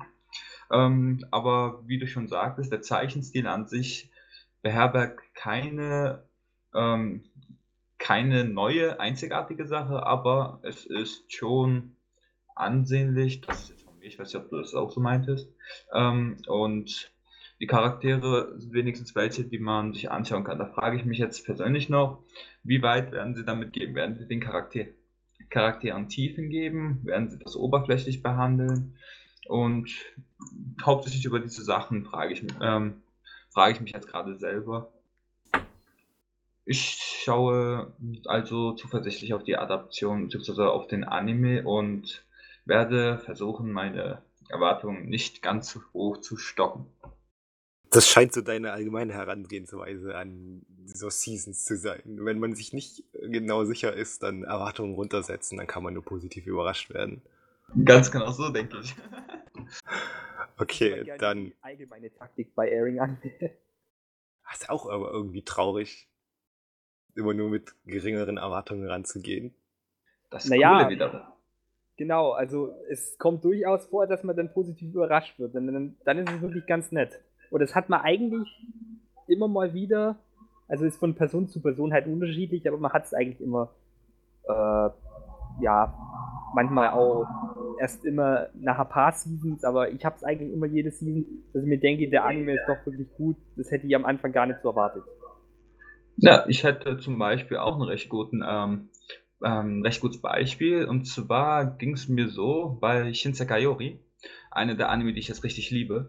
Ähm, die ersten paar Folgen, sagen wir die erste Folge, die mochte ich schon. Der Zeichenstil war was anderes und ja, sagen wir mal, der Anime hatte etwas an sich. Danach wurde es etwas langweilig, aber nachdem die erste Hälfte vorbei war, da hat mich der Anime einfach nur noch so aus den Hocken gehauen. Das war eines der besten und für mich persönlich, ähm, sagen, tollsten Anime, die ich bislang sehen durfte. Und ja, ich vermute, dass ich mich im Geheimen immer noch auf so eine Möglichkeit ähm, versuche festzulegen. Und zwar ähm, erstmal abwarten und Tee trinken und danach das, den Tee wieder ausspucken, weil man gerade überrascht wurde. So in dem Sinne. Nun, das war eine schöne Metapher. Mit der leiten wir jetzt auch zu Ragnus persönlichem Highlight der kommenden Season über. Ja, ich überlasse dir das Finale. Ja, kein Proxcast ohne Yaoi. Dafür stehe ich mit meinem Namen. Und naja, da die kommende Season mit Junjo Romantica 3 aufwartet, fällt es mir leicht, dem Motto nachzukommen. Ich persönlich hätte mich ja mehr über eine dritte Staffel Sekaiichi Hatsukoi gefreut, aber man nimmt, was man bekommt. Ja gut, machen wir es kurz. Seid ihr Fans des Genres? Wenn ja, sollte euch der Anime ein Begriff sein oder gehört ihr zur erstens Yuri-Fraktion? Sagt nichts Falsches. Ihr freut euch genauso, genauso sehr wie ich, oder? Ich sag mal, Fan ist ein bisschen übertrieben. Ähm, her, also von, ich, äh, ich sag mal, von Fanfictions her lese ich eigentlich gern. Was mich jetzt nur bei Yaoi ein bisschen stört, ist der, der Zeichenstil, besonders von den Gesichtsformen her. Das ist immer so das, was mich abschreckt, wo ich dann, dann, dann doch, wo ich dann doch sage, na, vielleicht doch nicht. Und ähm, es gibt aber auch welche, habe ich mir sagen lassen, da sind die, ähm, die, die Gesichter nicht so extrem gezeichnet. Vielleicht gucke ich mir, oder besser gesagt, lese mir da den ein oder anderen mal durch, weil ich lese eigentlich generell lieber Manga als Anime, weil die meistens detailreicher oder detailreicher, ähm, genauer von der Storyline her sind auch und, und interessanter. Wer weiß, ich habe jetzt die ersten beiden Staffeln auch nicht gesehen, deswegen wäre es, glaube ich, ein bisschen schlecht, wenn man jetzt direkt mit der dritten Staffel anfängt. Vielleicht fange ich mal an, den, den Manga zu lesen, weil von den Fanfictions her, die ich ähm, ab und zu mal lese, gefällt es mir eigentlich relativ gut. Ist was Neues oder was heißt was Neues? Mal ein bisschen Abwechslung pur, äh, im Gegensatz zu anderen Geschichten, wo es halt immer Mann, Frau und Mann, Mann finde ich manchmal auch nicht schlecht, ähm, kommt oder besser gesagt ist manchmal ziemlich interessant und auch was Neues. Ah, ich freue mich, dass sich noch jemand in der Runde freut. Ja, also man muss auch sagen, dass äh, sowohl Junjo Romantica als auch Sekaiichi Hatsukoi ein ja, vielleicht für den einen oder anderen etwas gewöhnungsbedürftigen Zeichenstil haben. Und die Mangas sollen auf jeden Fall noch ein Stückchen besser sein als der Anime, höre ich immer wieder. Aber wie sieht es denn mit euch aus, Monsterface, Silent Grey? Okay, ähm, was soll ich dazu sagen? Also, ich habe ja schon beim letzten Airing Podcast gesagt, dass ich mich der Yuri-Fraktion zu, zuzähle. Sehr gut, sehr schön. Ja, ich möchte dich jetzt aber auch nicht traurig stimmen. Also, um ehrlich zu sein, ich habe mal die erste Folge von Sekai Ichi Hatsukoi geschaut. Ich glaube, das war das, oder? Jojo Romantik 1 von beiden. Es ging darum, dass der Prota in seiner Jugendzeit in der Schule mal ähm, mit seinem Senpai, glaube ich, zusammen war und dieser dann auch einmal ähm, weggegangen ist. Und dann geht er jetzt arbeiten und sieht seinen Senpai auf einmal wieder. Ich glaube, der erinnert sich aber nicht daran. Oder der Senpai. Auf jeden Fall, ähm, ich fand, ich habe hab mich mit der Materie von Yaoi, mit dem Genre Yaoi, nie richtig auseinandergesetzt. Aber eins kann ich mit Sicherheit sagen, und zwar, dass Yaoi-Anime, beziehungsweise die zwei, sehr, sehr amüsant sind. Also, auch wenn ich mir ähm, persönlich jetzt nicht sagen könnte, dass ich auf Männer stehen würde, sondern eher auf Frauen, ähm, dass ich trotzdem so ein Anime schauen könnte, weil ich solche Anime recht humorvoll finde und die werden recht lustig, ich habe es oft recht gesagt, ähm, sehr lustig gestaltet und ja, da freue ich mich auf jeden Fall für jeden Junjo Romantiker-Fan, der sich auf die dritte Staffel freut. Dich mit eingeschlossen, Ragnar. Ja, ich werde dich schon noch bekehren, keine Sorge. Und Silent auch. Wenn er nicht schon ein Fan des Genres ist. Naja, ich stehe der ganzen Sache eher indifferent gegenüber.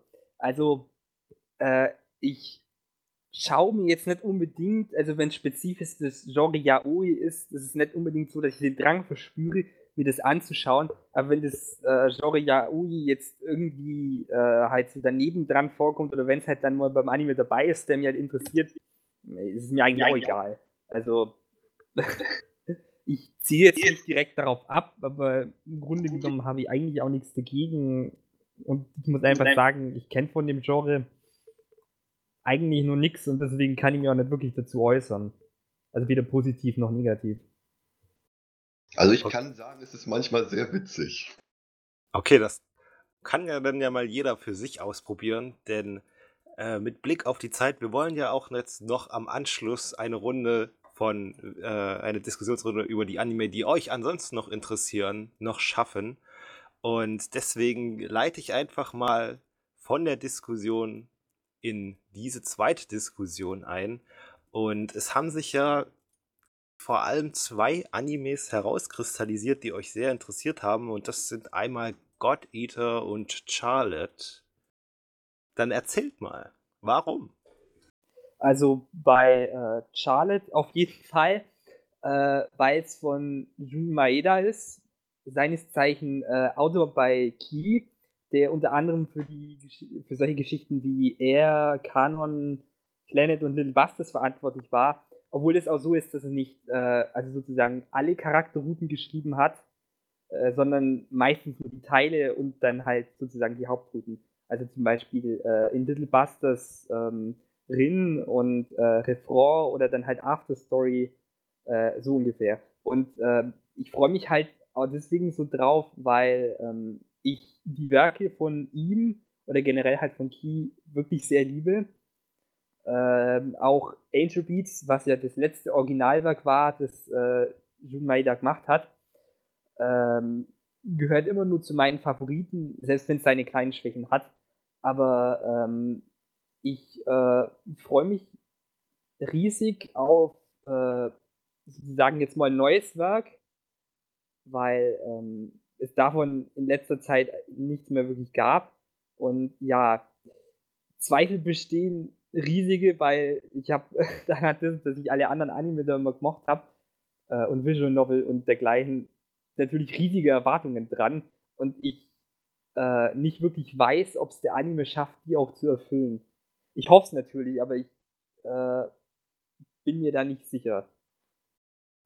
Ja, ich muss sagen, als ich den Trailer gesehen habe und der, äh, ja, ich schätze mal, es ist der Hauptprotagonist, äh, ja, er schien mir mit seinem Auftreten doch zumindest so ein kleiner Badass zu sein oder zumindest nicht so der Standardprotagonist. Äh, also das habe ich jetzt einfach mal so aus den Charakterzügen, also wie er mit seinem Gesicht dargestellt wurde, einfach mal so rausinterpretiert. Und ich persönlich denke, das könnte mal wieder ein bisschen frischen Wind reinbringen. Also wenn das denn so sein sollte, fändet ihr das denn gut? Definitiv. Ähm, ich bin ja auch ein. Wir reden noch über Charlotte, oder? Charlotte, Charlotte. Ja. Ähm, ja. ja. gut. Ähm, ich bin ein Riesenfan von Angel Beats gewesen. War auch der erste Anime, bei dem ich geheult habe. Besser gesagt, bei dem ich nicht dachte, dass ich heulen würde. Ähm, geht darum, dass ähm, die Sache mit dem Protagonisten, ich finde auch sein Auftreten, sein Auftreten war, sagen wir, sehr cool. Ähm, und zwar nicht nur dieses Auftreten, sondern nachdem sich auch noch die Augenfarbe geändert hat, da wusste ich, dieser Anime ist definitiv nicht normal. Und ähm, nachdem ich kurze Teile, beziehungsweise ganz kurze Stücke der Beschreibung mal aufgefasst habe, ich weiß nicht, ob eine Beschreibung rausgegeben wurde, hab, hat sich einfach nur noch meine, ähm, hat sich einfach nur noch mein Gedanke bestätigt, dass dieser Anime mehr wird als nur so ein Drama-Romanz-School-Anime, sondern nachdem ich auch noch das Visual gesehen habe, da wusste ich, bei diesem Anime wird mich auf jeden Fall ein, ein Werk ähm, treffen, der nicht, der nicht normal ist der normal scheint vielleicht im ersten Hinblick aus, aber auf jeden Fall nicht normal sein wird. Und darauf freue ich mich am meisten. Ja, so viel wie mein, äh, meine Mitredner kann ich jetzt leider nicht sagen. Ich gehe da äh, relativ blind dran.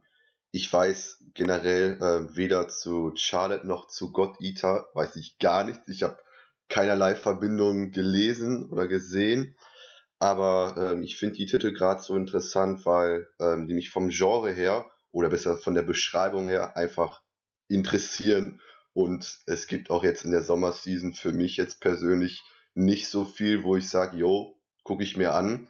Aber ähm, God Eater und Charlotte finde ich recht interessant. Besonders bei God Eater finde ich den Animationsstil sehr cool, was ja auch ein bisschen so ähm, eher so an Videospielgrafik oder frühe Videospielgrafik erinnert. Deswegen ist das so ein Teil, wo ich sage, so, jo, auf den freue ich mich oder besser, den finde ich interessant und den guckst du dir auch an. Ja, also bei äh, God Eater ist es ja auch, das ist äh, eine Spieleadaption vom äh, PSP-Spiel God Eater. Ich habe es selber noch nicht gespielt. Äh, Monsterface wird da vielleicht noch mehr dazu sagen können, weil von ihm weiß ich, dass er es gespielt hat. Allerdings äh, ist es mir auch aufgefallen, dass die Grafik halt auch sich äh, eher daran richtet und es ist auf jeden Fall äh, UFO-Table. Und äh, die wissen ja, wie man gute Animationen immer hinbringt. Äh, daher wird man in dem äh, in der Hinsicht wirklich was geboten bekommen, hoffe ich mal.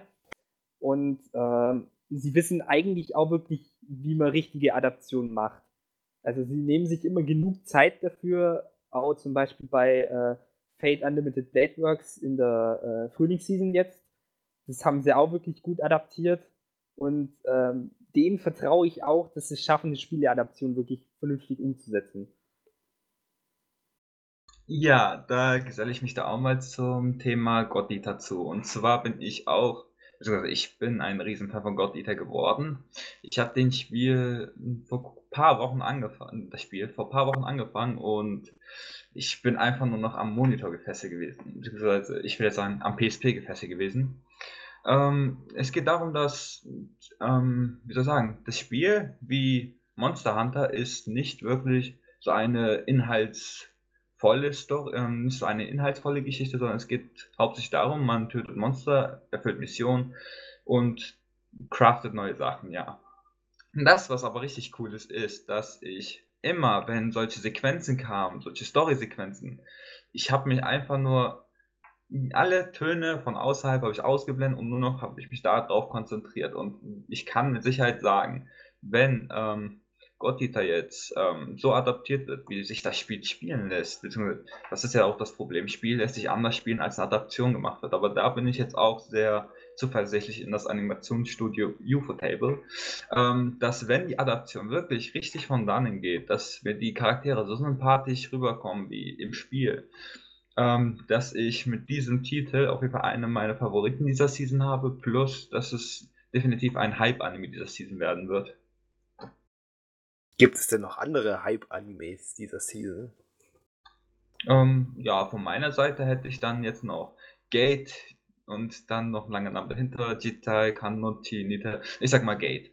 Ähm, es geht hauptsächlich darum, eine recht coole und mal neue Story, sag ich mal so. Ähm, es geht darum, dass ein Tor mitten in Tokio war es, glaube ich. Ich weiß gar nicht genau. Ähm, eröffnet wird und von da aus kommen Monster von der Fantasiewelt rein. Es kommen Ritter, es kommen Drachen, es kommen Schweine und dann fangen, fangen die an, die Leute in Tokio abzuschlachten und Tokio lässt sich sowas nicht bieten, sendet Truppen zurück und das ist einfach nur eine Schlacht zwischen Panzern, Helikoptern gegen Leute, die mit Pfeil und Bogen schießen und mystische Drachen. Richtig cool gemacht. Und das, was mich über diese Adaption bislang ganz kurz ne, eine gewisse Skepsis ähm, ähm, gefühlt haben, gelassen hatte, so, ähm, war hauptsächlich das, der Zeichenstil. Es war einfach nur viel zu bunt, es sah viel zu harmlos aus und das war dann eher meine Sorge, dass dieser Anime dann eventuell zensiert wird. Und Zensur kann ich überhaupt nicht abhaben. Da frage ich mich, warum die Zeiten nicht wie bei Elfenlied waren, wo einfach alle Körperteile abgeflogen sind. Ähm, das ist jetzt eines der geringsten Sachen, um die ich, beziehungsweise das ist die Hauptsache, wo ich, worum ich mir Sorgen gemacht habe. Der Zeichenstil ist auch etwas süß gestaltet. Ich finde aber dieses süße, ja, diese, dieser süße Zeichenstil kann für, genau wie bei Gakugurashi, für eine gewisse falsche Vorstellung sorgen, bis dann dieser Impact kommt, diese Schlacht, dieses Blutvergießen und so. Und darauf freue ich mich am meisten mir an Gate aufgefallen ist, dass, also im Trailer aufgefallen ist, dass zwar die, ja, ich sag mal, Monster, die wirklich sterben, eben auch wie Monster aussahen und die, äh, ja, Protagonistinnen aus der anderen Welt oder besser gesagt Protagonistinnen dann doch äh, ja recht ansehnlich aussahen und dementsprechend wahrscheinlich nicht sterben werden, womit ich schon wieder so ein bisschen befürchte, dass der Anime doch, wenn früher oder später in so ein bisschen Klischee abdriften wird, was dann leider nicht mehr ganz so spannend ist. Aber vielleicht kann ich mich da ja auch irren. Also, um diese Behauptung jetzt ähm, widerlegen zu können, habe ich leider nicht genug Erfahrung mit dem Manga gemacht. Ich habe auch nur einen Teil gelesen, ich glaube 15 Kapitel waren das, oder 19. Ähm, ich kann mit Sicherheit sagen, dass es dort einige recht coole Kampfszenen geben wird. Was kann man erwarten, wenn auf einmal Helikopter gegen Drachen kämpfen oder das war jetzt nur, nur ein Beispiel, das passiert sicherlich nicht, hoffentlich. Ähm, aber dass deine Befürchtung, dass die Heroinen sozusagen nicht sterben könnten, ähm, die könnte ich persönlich jetzt auch teilen. Ich weiß jetzt nicht, was noch passieren wird, aber das wäre eines der Sachen, die ich ebenfalls teilen kann, weil der Anime scheint mir dort Fallenopfer, aber es scheint wohl nicht so das dass diese Typen da jetzt wirklich in, äh, in naher Zukunft ins Gras beißen werden. Das Coole ist aber, wie gesagt, es fallen Opfer, es wird eine massige Schlacht, ähm, es werden massige Schlachten geben, es wird viel Blut vergießt, also jedenfalls sehr gut. Okay, wir haben jetzt noch Zeit für ein oder zwei Sachen. Ich weiß, Silent, du hattest mir ja eine relativ lange Liste zugeschickt. Naja, Welchen würdest du ja gerne noch erwähnt haben? Also aus der Liste würde ich eigentlich noch äh, Chaos Dragon wirklich erwähnen wollen. Ähm, aus dem Grund, weil äh, der Hintergrund sozusagen des Animes ganz interessant ist, weil die eigentliche Story von Chaos Dragon ist nämlich äh, einer RPG-Tabletop-Runde entsprungen. Also sozusagen, wo sich dann halt ähm, ein paar Personen hinsitzen und zusammen dann halt ein äh, typisches RPG spielen. Also wer äh, Ahnung hat, was äh, Dungeons and Dragons oder DSA ist, ähm, der wird sich, äh, der wird wissen, worum es geht. Äh, dass die dann sozusagen halt ähm, sich zu fünf getroffen haben und darunter äh, war unter anderem der Autor von äh, Durarara, oder wie man es auch ausspricht, ähm, äh, Kino Kunasu, der äh, Autor von Fate und Gen Urobochi, also Madoka, Fate Zero und äh, dann halt nur zwei weitere, von denen ich halt sagen muss, dass mir deren Namen nicht wirklich im Gedächtnis geblieben sind, weil ich auch nicht sozusagen deren Werke wirklich kenne. Ähm, und allerdings sind allein schon die drei, also sozusagen, dass die dann halt äh, an der Story beteiligt waren, macht mich schon sehr heiß auf den Anime. Man muss halt auch wieder sagen, also sie haben halt was gespielt und äh, es ist dann halt nicht so, dass halt jetzt äh, dann einer wirklich die Story halt alleine geschrieben hat, sondern dass sie das halt dann sozusagen zusammen gemacht haben und dass sich das dann halt sozusagen entwickelt hat. Und äh, da ich selber halt auch ein bisschen Erfahrung, sagt man so, mit RPGs habe, äh, bin ich wirklich daran in, interessiert zu sehen, wie halt dann die Story sozusagen in Anime-Form dann aussieht. Weil es sollen äh, laut denen die Zusammenfassungen von dem RPG gelesen haben, schon ziemlich coole Sachen passieren. Und da freue ich mich drauf. Nun gut. Zero, gibt es bei dir noch etwas, auf das du dich sonst noch freust? Freuen eigentlich nicht, weil für mich ist die äh, Sommerseason ziemlich rar. Eigentlich, ich freue mich so gesehen von den Anime eigentlich nur auf Gangster, weil das der ist, der mich wirklich total anspricht. Ich habe eher so welche, äh, wo ich mich so frage, immer so, warum? Warum muss das passieren? Und das sind vor allen Dingen ähm, die beiden Anime, einmal äh, Bikini Warriors und Monster Musume. Zu Monster Musume, da habe ich mir sogar vor langer Zeit, oder was heißt vor langer Zeit, vor anderthalb oder zwei Jahren sogar mal den, ähm, den Manga, paar Kapitel gelesen. Und das, ich glaube, daher kommt auch so meine, ähm, meine Verachtung, oder Verachtung klingt ein bisschen, ja, ein bisschen böse, aber deswegen mag ich so Echi-Anime nicht, weil das sind einfach so, so perfekte Beispiele, wo ich mir so frage mal, oder wo ich mich frage, warum musste das passieren? Vielleicht können andere mir da zu sagen, was da für eine Faszination hinterliegt. Aber wo die beiden sind vielleicht ziemlich schlechte Beispiele dafür, ähm, um jetzt zu sagen, warum man das Genre so liebt. Ich kann es dir erklären. Ja. Ein Wort, fünf Buchstaben, Brüste. ja, okay. Aber trotzdem, das ist mir ein bisschen zu groß und die werden mir zu doll in den Fokus gelegt. Ich wollte schon sagen, da wird sich dann sicher jemand melden, der dir das erklärt. Aber nun gut, ich, ich schließe mich ansonsten dir an, was meine Favoriten für die Season angeht, weil bei mir ist es definitiv auch Gangster. Einfach weil es ja ein, trotz dieses Gangster-Settings, was mir prinzipiell schon gut gefällt, auch äh, storytechnisch in eine etwas erwachsenere Schiene gehen soll. Und, und wenn es dann wirklich noch sarkastisch und äh, vor schwarzem Humor trieft, dann denke ich mal, kann es einfach nicht verkehrt werden. Deswegen zum Abschluss auch an die Runde. Was ist nun euer absolutes Highlight für die kommende Season, wenn ihr es auf ein Anime herunterbrechen müsstet? Ja, Ragnar, ja. Du, du musst nichts sagen. Bei dir wissen wir es schon.